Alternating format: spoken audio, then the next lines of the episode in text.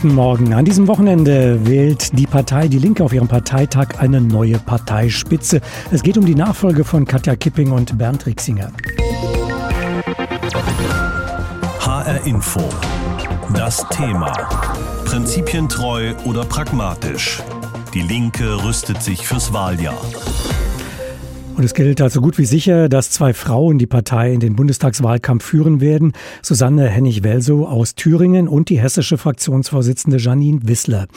Prinzipientreu oder pragmatisch? Das fragen wir heute Morgen in HR Info. Das Thema, also habe ich auch Janine Wissler gefragt. Sie gelten ja als prinzipientreu. Welchen Stellenwert hat denn Prinzipientreue für Sie? Ja, ich denke schon, dass ich meinen Prinzipien treu bleiben werde und pragmatisch zu handeln und prinzipientreu zu sein, ist auch gar kein Widerspruch. Also natürlich gibt es die Möglichkeit, auch pragmatisch auch für kleinste Verbesserungen zu kämpfen, wenn sie eben für das Leben von Menschen bedeutet, dass es besser wird und trotzdem seinen Prinzipien treu zu bleiben. Also das finde ich nicht unbedingt ein Widerspruch. Bis zu Ihrer Kandidatur waren Sie ja Mitglied der Gruppierung Marx 21, ähm, die sich unter anderem die Enteignung der Herrschaft herrschenden Klasse zu eigen gemacht hat. Sie haben sich von Marx 21 verabschiedet. Das werden die einen nun als Pragmatismus auslegen. Äh, musste die Prinzipientreue hier einem höheren Ziel, dem Parteivorsitz, weichen? Nein, es ist einfach üblich, dass Parteivorsitzende nicht Mitglied von innerparteilichen Strömungen und Zusammenhängen sind. Und äh, was die Frage von Enteignung angeht, wir unterstützen ja auch gerade in Berlin das Bürgerbegehren Deutsche Wohnen, Vonovia und Co. zu enteignen, also die großen Immobilienkonzerne, die die Mietpreise in die Höhe treiben. Also von daher geht es nicht darum, einfach wahllos zu enteignen, sondern zu sagen, es gibt Dinge, die sind zu wichtig, um sie dem Markt zu überlassen. Und dazu gehört eben die Gesundheit, dazu gehören die Krankenhäuser, die großen Wohnungsgesellschaften Gesellschaften. All das gehört in die öffentliche Hand und unter öffentliche Kontrolle. Nicht wenige träumen ja von einem linken Bündnis, möglicherweise mit Ihnen als Vorsitzende der Linken. Linke, SPD und Grüne zusammen. Die Grünen haben sich ja nun gerade mit viel Mühe und unter Schmerzen koalitionstauglich für die Union gemacht. Die SPD ist wieder nach links gerückt mit Mützenich, Novabo und Esken, aber vertritt ja doch immer noch Positionen, die vielen in der Linken doch Kopfschmerzen bereiten dürften. Wie kompromissfähig mit Ihnen an der Spitze wäre die Linke, was NATO-Mitgliedschaft oder auch Sanktionen gegen Russland angeht? Ich denke, wir haben ja auch in Hessen als Linke bewiesen und ich auch als Person, dass wir bereit sind, über Regierungsbeteiligung sehr konstruktiv zu verhandeln. Wir haben ja 2008 eine Regierungsbeteiligung, also eine Tolerierungsvereinbarung in Hessen auch ausgehandelt gehabt. Und ähm, für mich zählen die Inhalte. Und wenn das möglich ist, eine Umverteilung von oben nach unten hinzubekommen, weil gerade jetzt in der Corona-Krise werden wenige reicher und viele ärmer. Wenn das möglich ist, den Sozialstaat wieder auszuweiten und die befristeten Beschäftigungsverhältnisse zurückzudrängen, die Niedriglöhne, wenn das möglich ist, einen sozial-ökologischen Umbau einzuleiten und eine friedliche Außenpolitik, ja selbstverständlich sind wir dann auch bereit, uns an einer Regierung zu beteiligen. Wir kämpfen für unsere Positionen, wir argumentieren das, was wir für richtig halten halten, aber wir verweigern uns keinen Kompromissen, wenn sie einen Fortschritt bedeuten. Aber wenn es darum geht, Dinge durchzusetzen, von denen wir überhaupt nicht überzeugt sind, die wir für grundfalsch halten und die wir vor der Wahl anders gesagt haben, dann werden wir das nicht machen.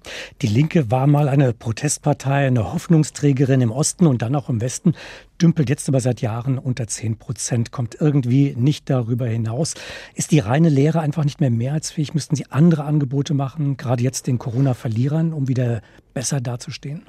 Ja, ist richtig. Wir sind in den Umfragen relativ stabil, aber wir sind weit unter unseren Möglichkeiten. Also wenn ich mir überlege, unsere zentralen Forderungen, eben ein gut ausgestattetes Gesundheitssystem, mehr Geld für die Pflege, bezahlbarer Wohnraum, eine andere Steuerpolitik, dann ist das, sind das eigentlich Forderungen, die deutlich mehr als sechs, sieben, acht Prozent der Menschen teilen. Und deswegen müssen wir uns natürlich die Frage stellen, wie wir mehr Menschen erreichen können. Ich glaube, es liegt weniger daran, an der reinen Lehre. Wir machen ja sowohl im Bundestag als auch in den Landtagen, als auch vor Ort in den Kommunalparlamenten ja sehr praktische Vorschläge für Verbesserungen. Also wir sind ja schon auch nah dran an der Lebensrealität. Von daher sollten wir unsere gemeinsamen Forderungen, unsere Inhalte mehr in den Vordergrund stellen und deutlich machen, wofür die Linke steht.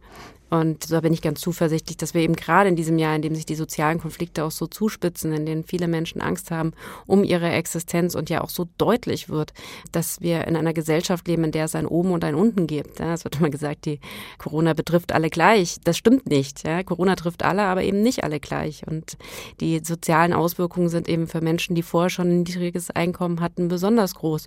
Und Homeschooling ist eben besonders schwierig in beengten Wohnverhältnissen, wo vielleicht nicht jedes Kind ein eigenes Zimmer Zimmer hat und keinen eigenen Computer. Und diese sozialen Missstände zu benennen und hier auch Abhilfe zu schaffen, auch gerade im Gesundheitsbereich, das ist die Aufgabe der Linken. Wie kann man sich eine Arbeitsteilung künftig zwischen Ihnen und Susanne Hennig-Welso vorstellen? Die eine, der darauf achtet, dass die Partei programmatisch sich nicht aufgibt, da nicht ausblutet, die andere, die die Kompromisse aushandelt. Gibt es da eine Arbeitsteilung? Es wird sicher irgendeine Form von Arbeitsteilung geben, die sich auch ein bisschen herausbilden muss, aber sie wird nicht so aussehen, wie sie jetzt eben beschrieben ist. Also es gibt da diesen Widerspruch nicht. Natürlich, Susanne kommt aus Thüringen, da steht die Linke, ich glaube, bei 31 Prozent im Moment und stellt den Ministerpräsidenten. Wir in Hessen haben hier über viele Jahre, wie ich finde, auch erfolgreich Oppositionspolitik gemacht. Aber die Widersprüche gibt es so eben nicht. Susanne und ich sind uns beide einig, dass Regieren natürlich kein Selbstzweck ist und dass es immer entlang der Inhalte verhandelt werden muss. Und und umgekehrt kommt eben auch Susanne genauso wie ich aus den sozialen Bewegungen, war immer aktiv gegen alte und neue Nazis, war aktiv in den sozialen Bewegungen. Da sind wir uns sehr, sehr einig. Und diese Art von Arbeitsteilung, glaube ich, die wird es auf jeden Fall nicht geben. Aber natürlich wird es eine Form von Arbeitsteilung geben, sowohl ein bisschen inhaltlich thematisch als auch was vielleicht ja innerparteiliche Sachen angeht.